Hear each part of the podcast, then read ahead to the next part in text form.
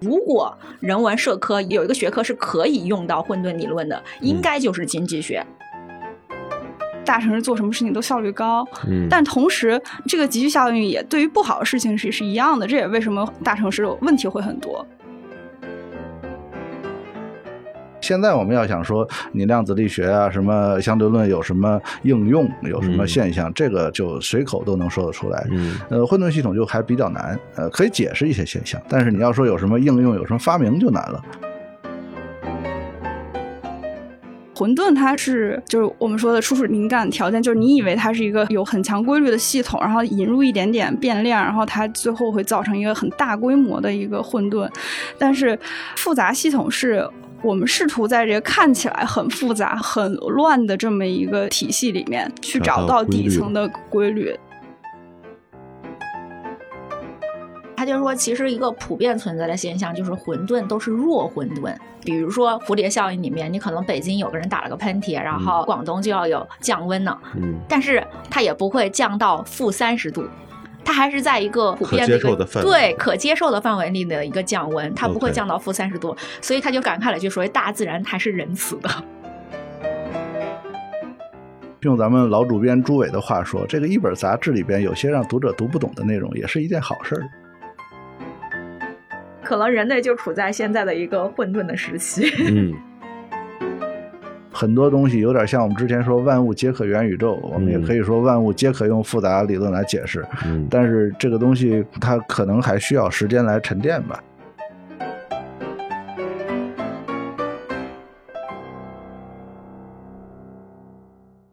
大家好，我是这期的主播黑麦。我们这期的三联生活周刊做的主题是复杂性，副标题是进入混沌理论的二十一世纪。然后这期的主笔是苗谦老师，还有陈露老师和张雨绮老师，跟大家打个招呼吧。大家好，我是三联生活周刊的记者苗谦。大家好，我是三联生活周刊的记者陈露。大家好，我是三联生活周刊的记者张雨绮。嗯，苗老师给我们讲讲这期杂志的就缘起是什么吧？怎么做了这么一期杂志？因为我在读完了这一期杂志以后，最大的感触就是，嗯，没读懂。这个不奇怪，说实话，就是我们这期杂志的阅读的门槛确实挺高的，非常高嗯是，我觉得挺多读者就是之后都会和你有同样的这么一个感受。嗯原因其实是多方面的，你也知道，我们确定一期杂志的这个叫封面报道，其实是我们一个传统是要开会讨论嘛。嗯然后这个我们杂志著名的土模特袁岳老师，就是说这其实是源于他的一个一个策划，一个提议吧，也不能嗯算是策划，对。但是他提了议之后，他并没有呃没有参与进来没有参与进来，对，而是那当时怎么有这么一个提议呢？就是当时大家在聊什么呢？一开始聊的是我提的另外一个想法，是关于可持续性的这么一个概念的啊封面报道，因为我对这个概念很感兴趣，就是怎么会它才诞生了呃三五十年，一下子就风靡全世界，成为人类的共识。嗯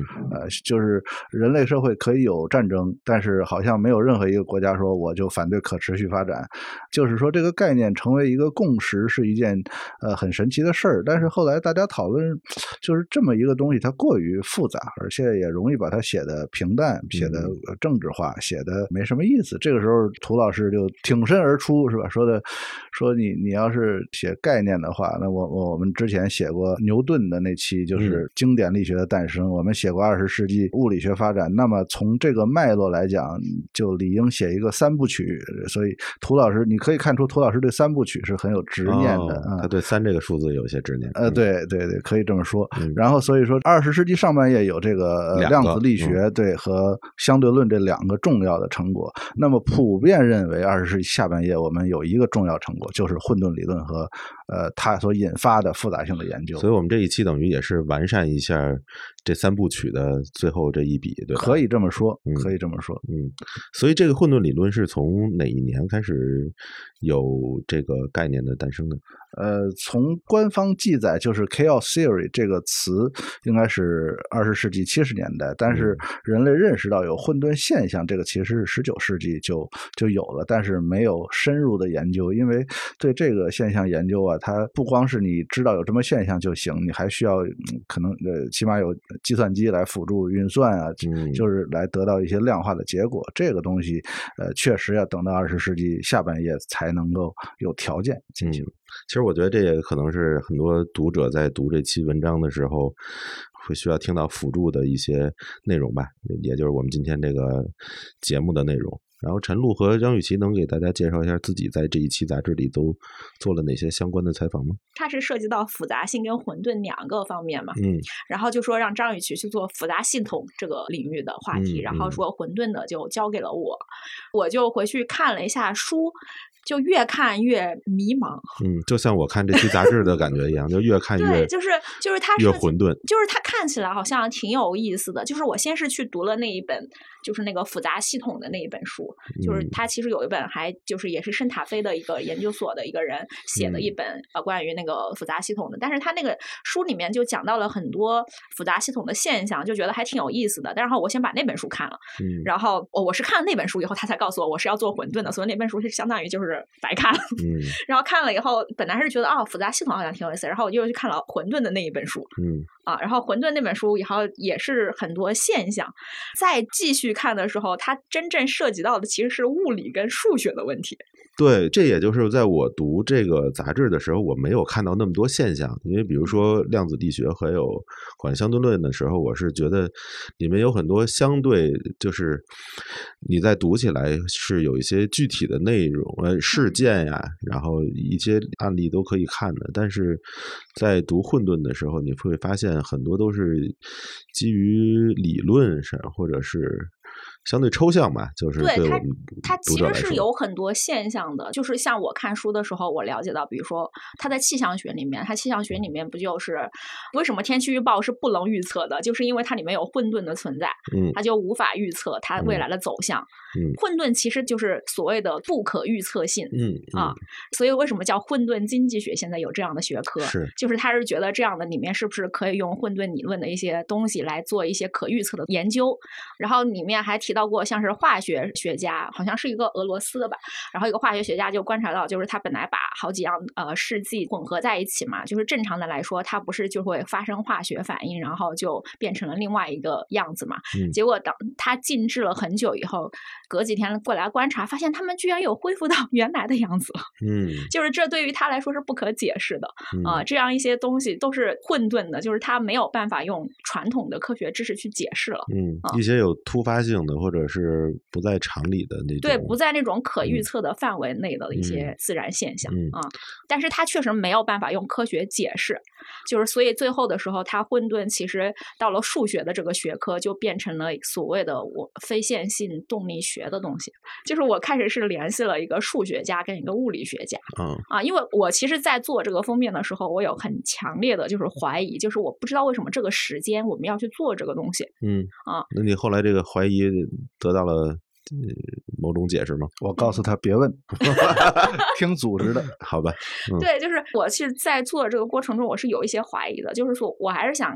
有一些当下的相关性，所以我最开始是找了一个试图去找一个所谓的混沌经济学这样的东西，因为我本来也以为我会看到这样的文章。对对对对对，但是当我阅读的多时候，我发现混沌经济学这个东西就是。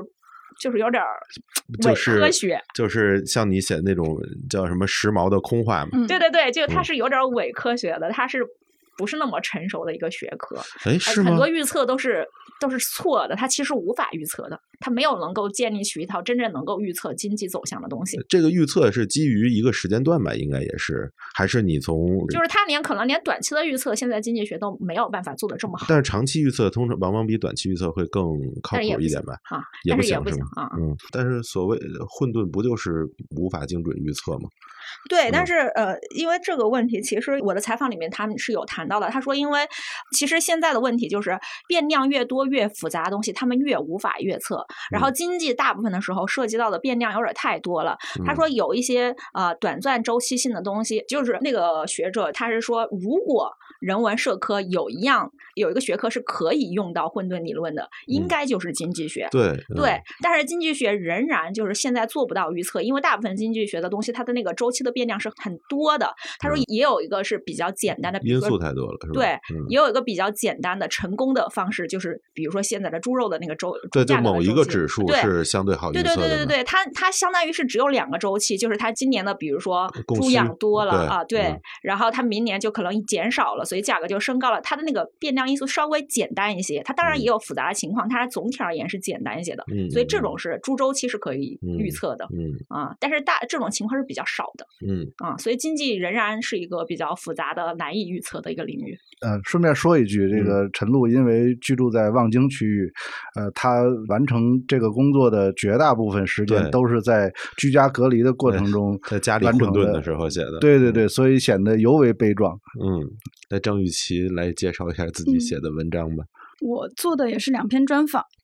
一个是呃美国圣塔菲研究所的所长，嗯呃，David Crocker，他是一个生物理论学家。如嗯果严格按专业来划分的话，这个呃研究所主要研究方向主要都是哪呃些？，这个研究所很有意思，它很重要，对于嗯我们这期封面这个话题很重要，就是因为它是专门研究复杂系统的。嗯然后复杂系统就是我们刚才可能已经漫谈的时候已经提到，就是它是从 chaos theory 混沌理论七十年代大家有这个研究以后发展出来的这么一一个更广泛的这么一个学科吧。嗯呃，然后圣塔菲研究所它相当于是第一个全球去专门研究这个的，它的历史也很有意思。首先，圣塔菲它是美国西南部新墨西哥州的州府嘛，嗯那它为什么在这个地方呢？就是因为这个地方距离这个美国 Los Alamos 那个国家实验室很近，就是曼哈顿计划原子弹诞生的那个地方。嗯然后就是在一九八四年的时候，有一批当时做核物理的、研发原子弹相关的这些成员，他们就五六十岁的人一起成立了这么一个研究所。对，然后采访的这个所长呢，他就给我们介绍一下，一个是这个研究所的渊源和他自己研究的一些东西，然后包括复杂科学在于。就是有一点历史性的解释吧，就复杂科学对于二十一世纪的科学它它可能起到什么作用。然后另一篇采访是呃，相当于像一个案例一样的，嗯就是我们选了芝加哥大学呃城市创新研究所所长，嗯嗯，他本身其实也是一个理论物理学家，然后以前也在圣塔菲研究所当过研究员，嗯然后呢，现在还是圣塔菲研究所的外聘教授。呃，但是他做的东西就现在和这个理论物理其实是就不大了，他就专门去做城市研究，嗯不怎么做物理了。但是它有点像要摆出一个姿态，就是说我们跟以前的城市规划都不一样。嗯就是它其实是要挑战这门很社科的，然后量化研究可能不太严谨的这么一个学科，嗯要挑战他们的方法，因为毕竟他们是一个很厉害的理论数学背景来的。他去年出了一本书叫《城市科学导论》，嗯，就城市科学这个词，就是以前可能是没有的，就是对，对，以前可能就是城市规划啊、城市嗯理论，就这些东西，但是他们会觉得说我们要用更科学的办法，所以城市科学的英文应该是 urban science urban science。嗯哇，听起来就是上升到了一个科学的高度而已。对，但我觉得我们可以帮读者就是怎么说嗯理清一下这个概念。所以城市科学他们是怎么研究的呢？我其实挺好奇的，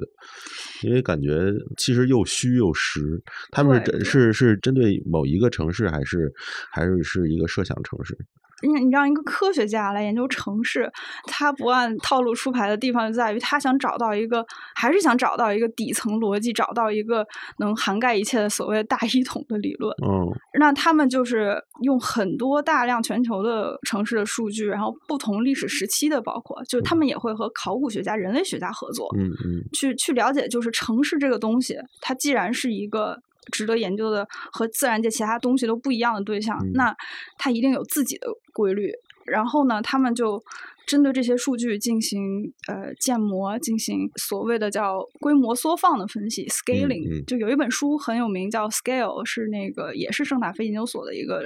很有名的科学家。他当时在那本书里，其中一部分探讨的就是城市的这种规模的生长的规律。其实道理听起来很简单，就是你在大城市，你走进去以后，会觉得比一个小城市所有东西都密集。嗯啊，这个结论其实我们现在已经经常在谈论它了。你用数据来说，就是城市人口每增长一倍的时间或者说单位里面，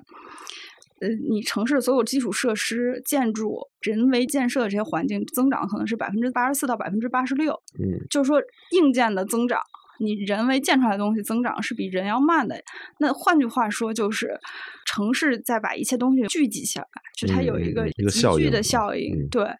就这个也是我们经常说，为什么大城市做什么事情都效率高？嗯，但同时，这个集聚效应也对于不好的事情是是一样的。这也为什么大城市问题会很多，嗯犯罪率高，那福利也高，就是好的坏的都是有这个趋势的。这个就是他们当时得出的一个结论。嗯这个是可能两千年初开始进行的，然后在两千零七年左右就把这个作为一个论文发表，然后现在他们就经经常会进行这种尺度分析了。但是这种分析是在很多，呃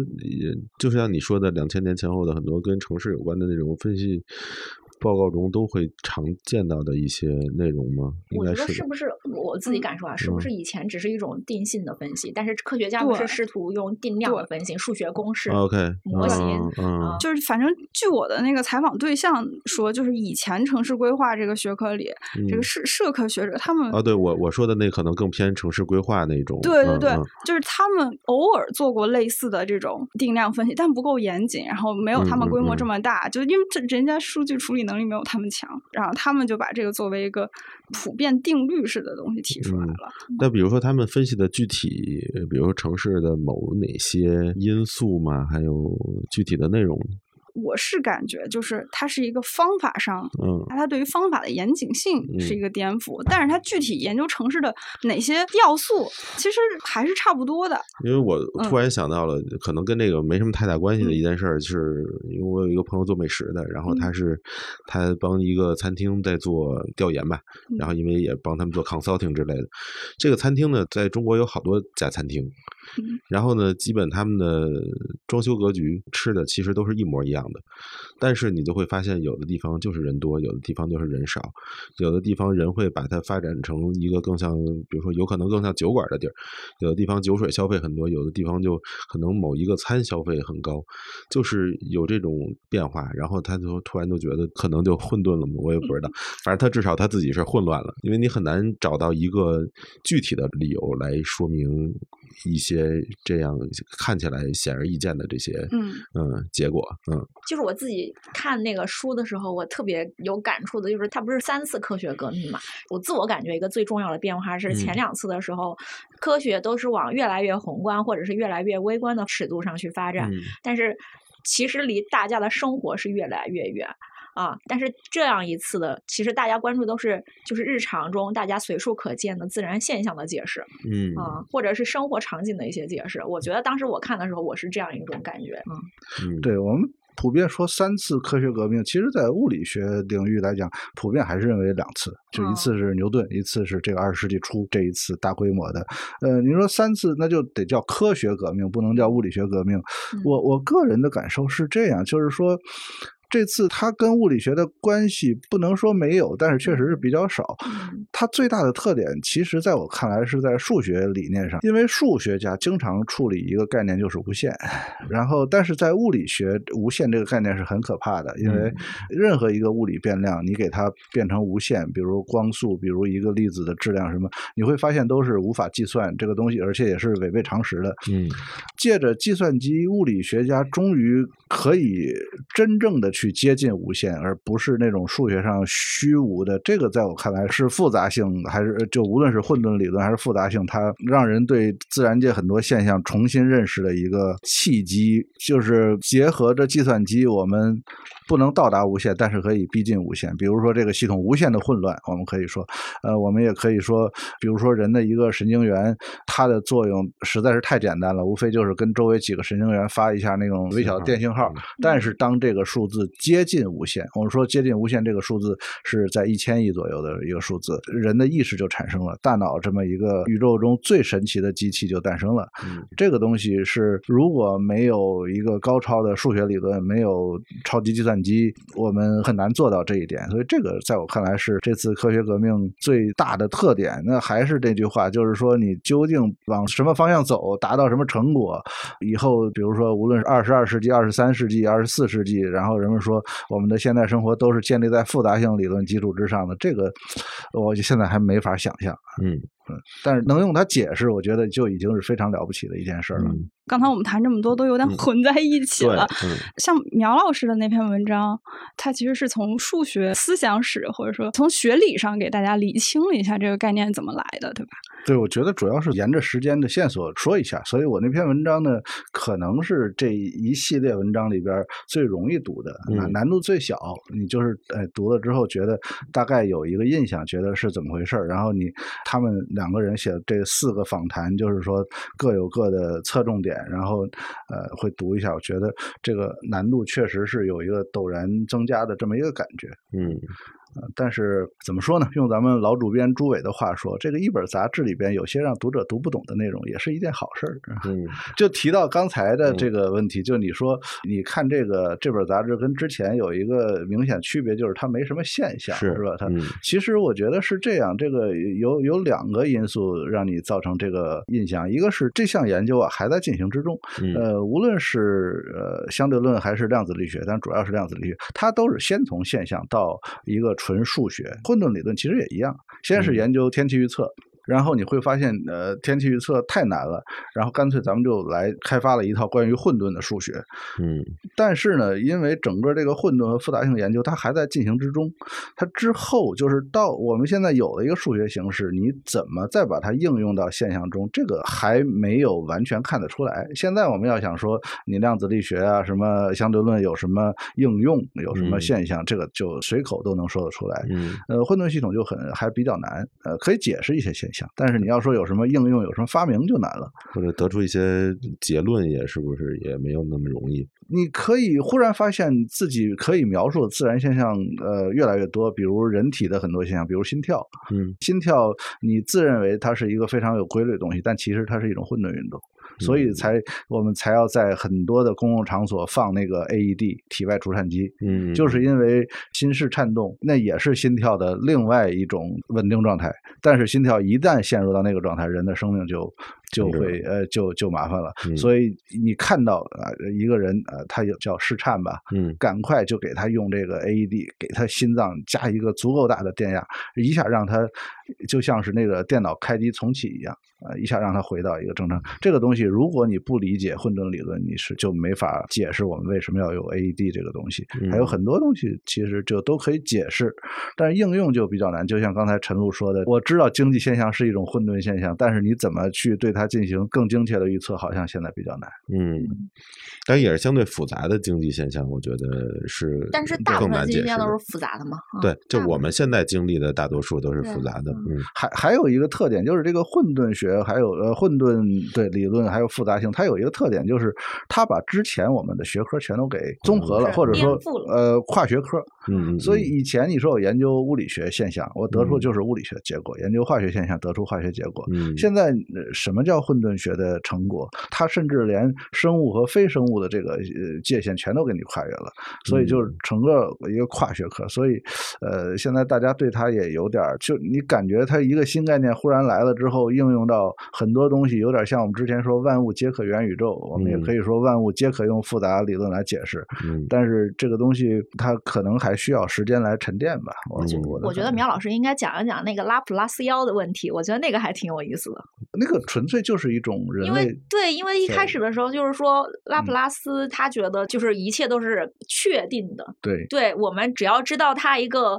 就比如说在万有引力里面，对就是知道它的质量，知道它的那个万有引力的那个公式。可以算出来。对，我可以嗯算出它的轨道来，但是嗯其实因为混沌的存在，它其实不是那样确定的。就是嗯以前大家觉得好像有一点点的误差，并不嗯。影响它最后的结果，但是混沌不是的，混沌它是有一点误差会导致后面的混沌，也就是它的不可预测性。所以混沌有一个说法，又是对初始条件的敏感性嗯。啊，敏感性依赖啊，嗯。就是气象学家洛伦茨发现的那个蝴蝶效应嘛，大家就比较了解。就是它其实是对那个初始条件是非常的具有依赖的。它它其实一开始呃做那个气象研究，它来模拟，就其实是呃一开始的时候它做那个运算嘛，然后它就是看那个模拟的那个数值的那个曲线的变化。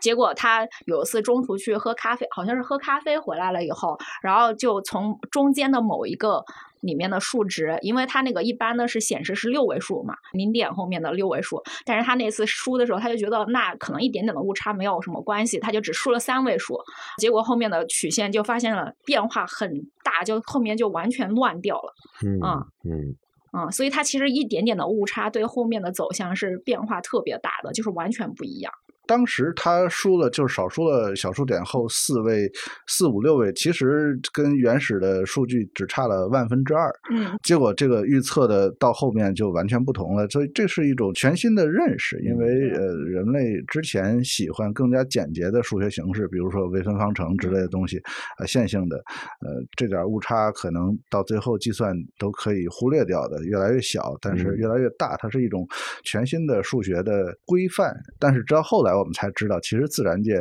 像这种混沌系统才是更普遍存对在的更普遍、更贴近自然界。嗯咱们那种之前想象的规范的东西，其实是一种简化的，或者是范式性，有些范式在我们能力范围之内的。包括你认为整个太阳系是一个呃永远不变的这样系统，其实不是，太阳系本身也是一个混沌系统，是？吗？对嗯，对，太阳系是我们认识的第一个混沌系统。嗯这个，因为呃，我们知道三体问题，我们都没办法预测。太阳系有一个太阳，外加八大行星，外加无数的小行星，这个东西要远远远远比三体运动复杂。但尽管如此，人类还是就是预测了它的每一个行动轨迹，然后就是它的运动轨道，还有以及它各种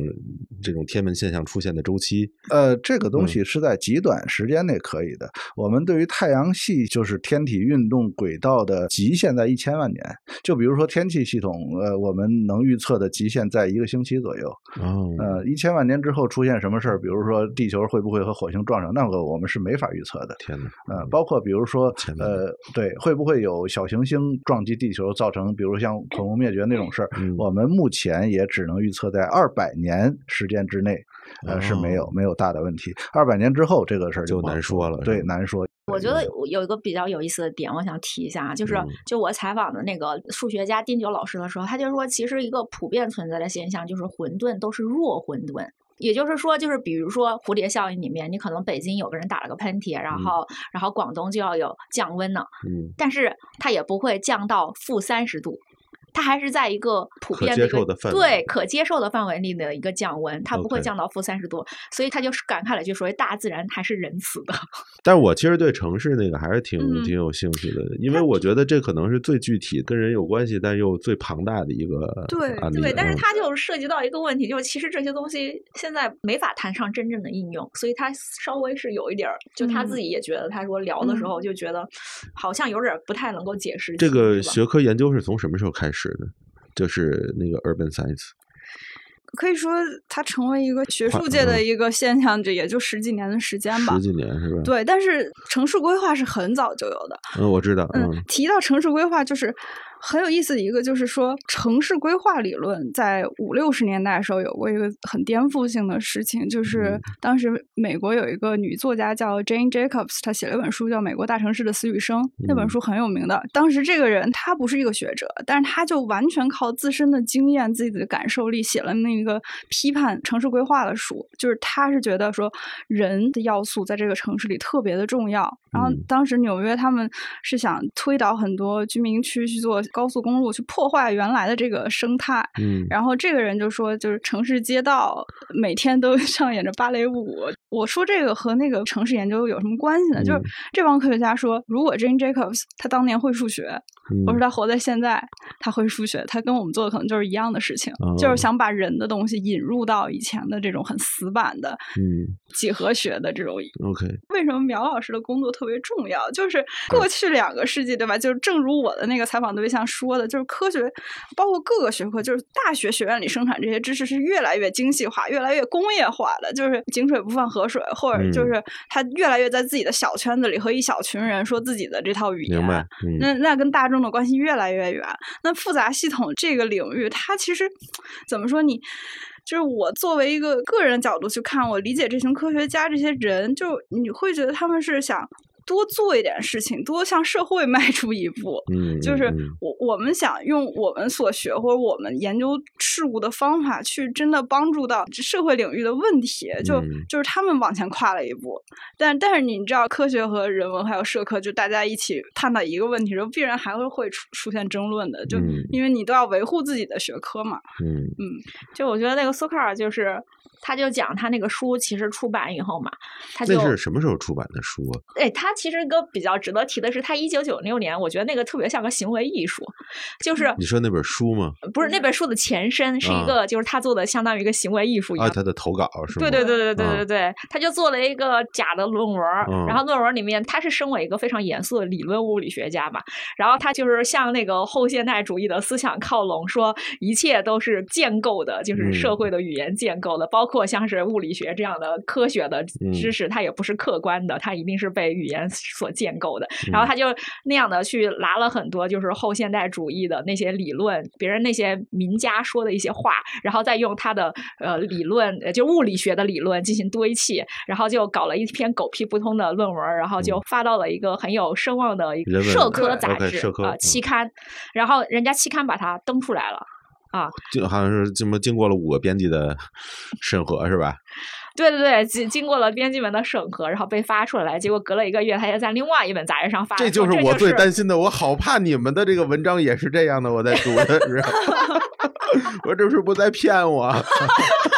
对，然后这个事情就是反响很大，他就是开了一个玩笑，然后嗯他后来就是又出了一本书，详细的讲了就是人文社科对科学的一些滥用的问题。然后他嗯就说那本书其实出版了以后，其实有很多像是学生都给他发邮件，然后那些学生就说：“天呐，我以前看这些书的时候，他说我以为我读不懂是因为我太笨了，原来他就是狗屁不通。我一直就带有一种什么感觉呢？就感觉它像是一个很矛盾的东西。嗯，因为数学，我就是至少在大多数人认为它是一个精准的、可以量化的、公式化的一个东西，然后去研究一个复杂的，或者说就有一点毫无逻辑的那种东西，然后以还要去得出一个结果，因为往嗯结果往往就是一个公式化的结果嘛，所以我是觉得它就本身就带有一点矛盾性。对，嗯，可是数学本来就确实是一个永远正确的公式化的东西，我能觉出来我们数学老师对数学那种崇拜的。但是重点在于，就是那样一个公式被提出、被证明的过程是非常难的，就是你很少能够得出这样一个嗯啊定理。对我，反正我在读的时候，我总是觉得它有一点点小矛盾的东西在里边，但是它嗯具体是什么嗯说不清楚，可能就是混沌吧。啊，这个我可以谈到，就是我采访数学家的那一篇，它里嗯面其实就是那个证明整个混沌里面，相当于是唯一被证明的一个数学的问题。嗯啊、就是刚才大家都提到三嘛，是吧？你们都说三很神奇，但是嗯在数学里面三也很神奇。是，就是那篇著名的论文就叫《周期三意味着混沌》。嗨，三生万物嘛，三生万物，嗯真的对老祖宗对我们，我们当时 写这个稿子的时候，能错吗？对我们写这个稿子的时候，觉得觉得中国的古代人是不是就很懂混沌？其实那些老话里面是不是都有着科学的意义？所以你们这期封面应该叫“三生万物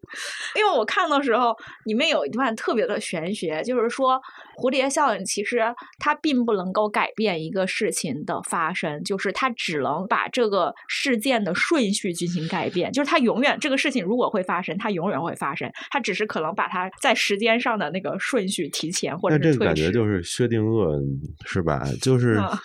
你也无法确定它是不是不会这么发生。嗯，就有一点哲学的东西在里面，是吧？嗯。之前的，比如说量子力学或者广义相对论里面，有涉及到我们平常说的那种哲学的成分吗？也有，比如说这种，比如虚和实之间的分别呀，粒子和场之间，粒子更本质一点还是场更本质一点？这种所谓的啊时空之间的相互作用，这些东西我们其实人在在本能上都会对它进行一些思考。老祖宗肯定也都有很多的教导嘛。又来了，对，就是说你要想从这个古典哲学里找，都能找得到。我好像一个捧哏的。对，就是都有，但是这个复杂性。它可能因为它涉及到人类社会的现象特别多，所以你你是牵强附会也好，你是怎么样也好，你总是能觉得跟咱们之前的说的某些哲学经验能能挂上钩，嗯，这是肯定的。但我记得维基百科就讲混沌理论的时候，它就有一段是关于哲学的，所以我觉得它和哲学的关系可能更近一点吧。谈到哲学，它可能就是一种混乱和秩序之间的一种相互的辩证的关系嘛，因为。我们所谓的混乱和秩序，我们通常认为它是相对的嘛。但是后来，你混沌，什么叫混沌？就是可预测性和不可预测性之间的一种结合。你也可以认为是混乱和秩序之间结合。嗯，就感觉什么都能解释，但又不能解释的太清楚。呃，确实是这样。我我实在是想说出我另外一篇专访的内容了，就是那个 Alan Sokar，然后那一篇就是讲你们刚才讨论这些东西，就是因为这些词它是有它科学的含义的。就是混沌，混沌，然后不可预测性，然后这样的一些词，它其实是有它的科学含义的。嗯，然后呢，你们刚才在说，是它的可能在别的学科里面的一些含义，或者是就我们我们就只是说了一些时髦的废话而已。对，你们只是把一些科学的名词跟一些其他情况下的语义进行了混淆。所有的播客节目不都是 太得罪人了？我这期能用化名吗？人的思维其实，我觉得就是，就也也是好多变量吧。你说的没错，人脑是一个标准，人脑就是个标准的一个复杂系统。对，我们可以跟大家聊聊，就是说复杂系统这些科学家他们的研究对象跟传统有什么不一样？就是这帮人以前都是搞物理，呃，理论物理研究天体，嗯，研究这种就看起来有特别明确，就我们普通人理解有特别明确规律的东西。但是后来他们做复杂科学，他们的研究对象是大。大脑是城市，是社会，是就是像那个 Glick 那本书里面说的，就是人的尺度的问题了。嗯，而且是这群科学家不以为耻，反以为荣的去研究这些以前看起来会觉得比较浅显和他们无关、不够深刻的东西。嗯，对。但这些东西就是，就我我不知道苗老师有没有就是关注到这个，就有人觉得说复杂系统和混沌它其实是有点相反的意味在里面的一对概念。就混沌它是。就是我们说的初始灵感条件，就是你以为它是一个有很强规律的系统，然后引入一点点变量，然后它最后会造成一个很大规模的一个混沌。但是复杂系统是我们试图在这个看起来很复杂、很乱的这么一个一个体系里面去找到底层的规律。它其实是它已经是有一点相反的，对对对。嗯，这你谈到的叫做涌现现象，还有很多像什么自组装、自适应、自我复制之类这种。在极其混乱的条件下产生的一种，在我们看来反而非常有秩序的一种东西。嗯嗯，类似于像像斑马的条纹怎么形成之类的，其实都是可以用复杂系统来解释。对，然后包括你刚才说大脑为什么没有生命、没有意识的一些细胞，最后能够组成一个复杂思考的大脑。太太诡异了，真的。嗯，哎，所以在这儿，我想弱弱的问一下，就是咱们这期的封面的这个画是是一个无限的一个概念吗？还是 这这这个画你得把它横过来看，横过来横过来看就是一个蝴蝶的翅膀。嗯，那么大家就一提到混沌，一提到蝴蝶，大家都知道我们要说什么啊，就是著名的蝴蝶效应。嗯，有什么特点呢？这个一方面是它的整体，它像一个蝴蝶的翅膀。你细看这个自行车运动员的他骑出来的车辙。这些车辙永远都不相交，嗯，呃，然后呢，又永远都相交是有可能就不重叠呗，不相交，不相交，就甚至都不相交，所有的点都是不重复的点，对，嗯，而且这个相当于是一个函数的曲线，但是那个曲线是没有重复的点的，OK。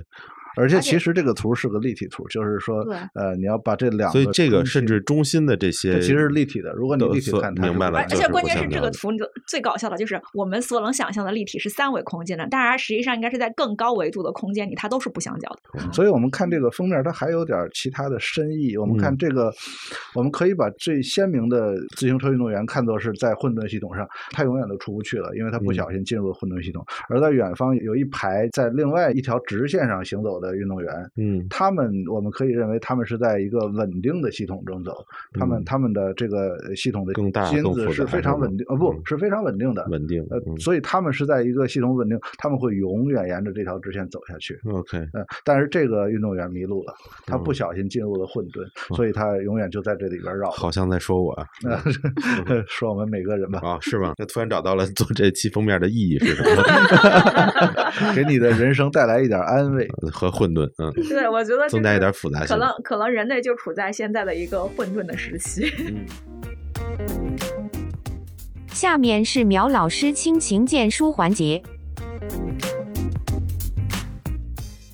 那在节目的最后呢，我就给大家介绍我我推荐的几本书吧，大约说一下啊。其中最重要的一本书就是记者詹姆斯·格雷克写的《混沌：开创一门新科学》。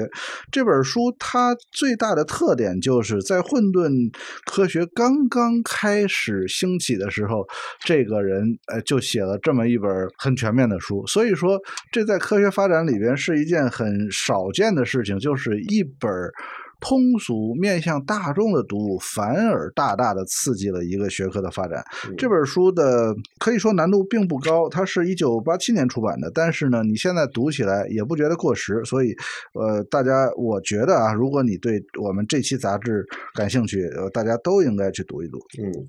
接下来就是有一个一页的书单，这个书单都是我个人列的。第一本叫《蝴蝶效应之谜》，副副标题叫《走进分形与混沌》啊，作者是我非常喜欢的一个中国科普作家张天荣，他是一个理论物理学家，我我非常喜欢他的科普著作。那么这个《蝴蝶效应之谜》呢，它就是从数学的角度给你讲的比较清楚，当然不能太清楚，太清楚这可能就太过复杂。而且这个张天荣老师他很有意思啊，构造了一个很简单的一个小故事，你读起来有点童趣，读起来你还觉得有点好玩儿，这么一种感觉。复杂这本书，它的作者是梅拉尼·米歇尔，专门当然你看他名字就知道他是讲复杂系统、复杂性科学的。梅拉尼·米歇尔他的老师就是大名鼎鼎的侯世达。我们之前有作者采访侯世达的时候，在问到复杂性这个问题的时候，侯世达就回答说：“你去看我的学生米歇尔的这本书吧，呃，复杂啊。”所以说这个我们也是给大家推荐一下。呃，接下来两本《涌现》和《规模》，其实这两本书呢有相似之性啊、呃，所以呃，我觉得你既然都读到了复杂这个地步了，是吧？你就把《涌现》和《规模》一起读下来。为什么不呢？呃，为什么不呢？就是呃，非常非常好的一段阅读经验。我觉得你把这五本书全都读下来，大概用一个月的时间吧。呃一个月我觉得短了，短了是吗？对，呃，然后不好读，其实稍微有点门槛的也都稍微有点门槛嗯。总之就是会会是一个让你呃又觉得很愉快，又能学到很多知识的一个阅阅读体验。哎关于混沌或者复杂性，有什么电影或者纪录片儿可以让大家有有 BBC 的那个还挺好看。来说。说？嗯，哦，BBC 拍了一个叫《混沌的秘密》，还挺好看。混沌的秘密，那个很早，就两千年初，就像陈小青拍的。我上高中的时候在人人网上有一阵传的特别火，然后当时看完就觉得科学走到尽头了。它是那种特别理论乱的那种纪录片儿 吗？它它就是讲现象，它其实没有涉及到很多背后的真正很硬核的，但它讲了很多现象，而会让你对这个东西引起兴趣的。我说，嗯，有意思。